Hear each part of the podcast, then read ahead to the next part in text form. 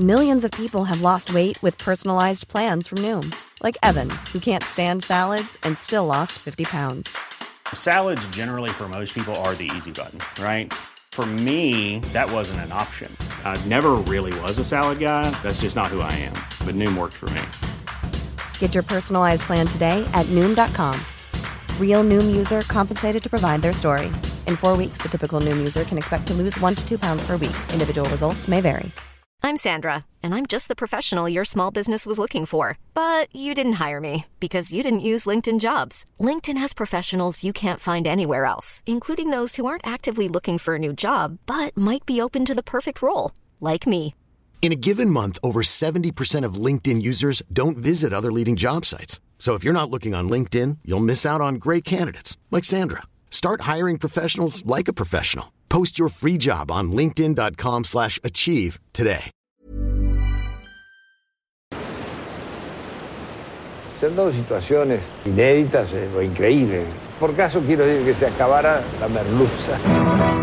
No me digas que merluza, no pongo- Bienvenidos a Se acabó la merluza, un recorrido por las historias ocultas detrás de la historia.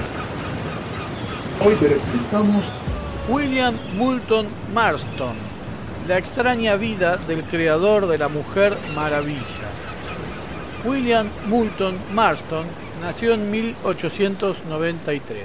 Pertenecía a una aristocrática familia de Boston, ciudad un tanto conservadora, y estudió en Harvard, donde se doctoró en psicología en 1921. Dicen que tenía una obsesión por la verdad, igual que su personaje, que te pone el lazo dorado y ese instrumento te obliga a decir la verdad. De la misma manera, Marston es el inventor del polígrafo, o máquina de la verdad, como la conocemos hoy. El polígrafo no es otra cosa que el detector de mentiras, el mismo que usaba Chiche Hellblum en sus programas, ¿se acuerdan? A lo largo de sus estudios, Marston notó un vínculo entre la emoción y la tensión arterial, que lo inspiró a crear la primera versión de la máquina del polígrafo moderno. Marston recibió grandes elogios por su invento y fue llevado a menudo a juzgados, instituciones policiales y de aplicación de la ley para celebrar consultas sobre casos de alto perfil.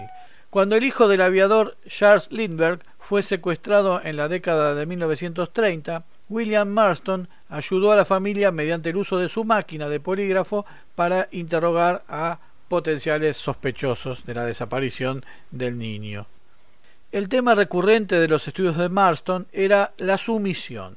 A sus alumnos de la Universidad de Tufts le planteaba un cuestionario en el que les preguntaba si preferían ser unos amos infelices o unos esclavos felices.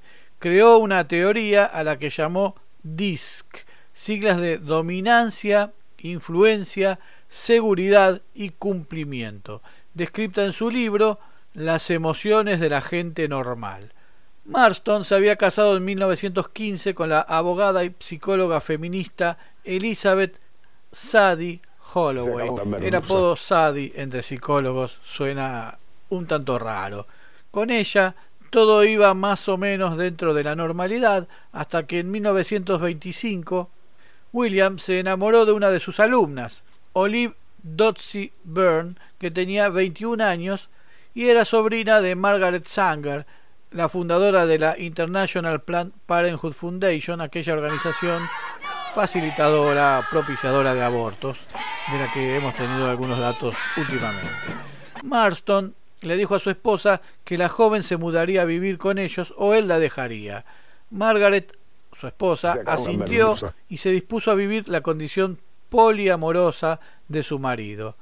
Olive usaba unos brazaletes que inspirarían la figura de Wonder Woman. Los tres comenzaron a convivir desde esa época, 1925. Entre 1928 y 1933, Elizabeth y Olive dieron a luz dos hijos cada una. A los hijos de Olive le decían que su padre había muerto y que ella era una mucama. Practicaban el bondage, una práctica sexual que consiste en atarse por medio de muchas sogas y cadenas, hecho que se vería reflejado en su personaje, que suele ser atado con muchas sogas y que termina rompiéndolas violentamente. A los vecinos les decían que Olive era una cuñada cuyo esposo estaba en la guerra, pero convivían juntos en una relación. Durante largos años fueron felices los tres. En un momento la universidad, advertida de las costumbres de Moulton y señora y señoras, les revocó sus contratos y la familia se quedó sin ingresos. Corría 1941 y en plena desesperación Moulton comienza a pensar en el guion de una historieta de superhéroes para ganarse el mango. En un universo en el que todos los personajes son hombres, se le ocurre un personaje que es mujer. La Mujer Maravilla levanta críticas de todo tipo, pero a la vez se hace muy popular. Es un éxito y Moulton, que firmaba las historietas como Charles Moulton, se transforma en un referente mundial de las historietas o de los cómics. Casi por la misma época salieron denunciantes a quejarse por sus extrañas costumbres. Sus niños sufrían bullying en la escuela y algunos vecinos afirmaban que habían visto cosas inconfesables por las ventanas de la casa de los científicos. También dicen que Moulton se transaba a la dibujanta que en DC pasaba a tinta a su personaje. Uno puede pensar que este muchacho Moulton tenía un capricho que derivaría en una tragedia familiar, terminó internado con un problema mental, eh, drogado, algo doloroso para sus hijos, una condena social, algo así. Pero no sucedió nada de eso. Tuvo muchos nietos y resultó un padre bondadoso y ejemplar. Murió el 2 de mayo de 1947 sus esposas siguieron juntas muchos años más escribiendo la historieta, disfrutando de la vida que habían armado, conviviendo y cuidando de la rara, aunque normal familia que habían formado. Olive murió en 1985 y Elizabeth en 1993. Sus hijos continuaron su legado.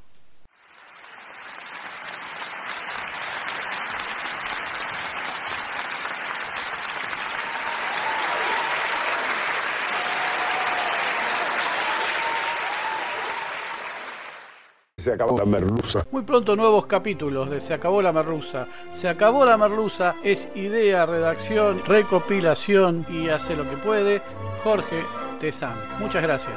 No olvides poner like, suscribirte, campanita y todo eso que la red social admita. Hasta pronto.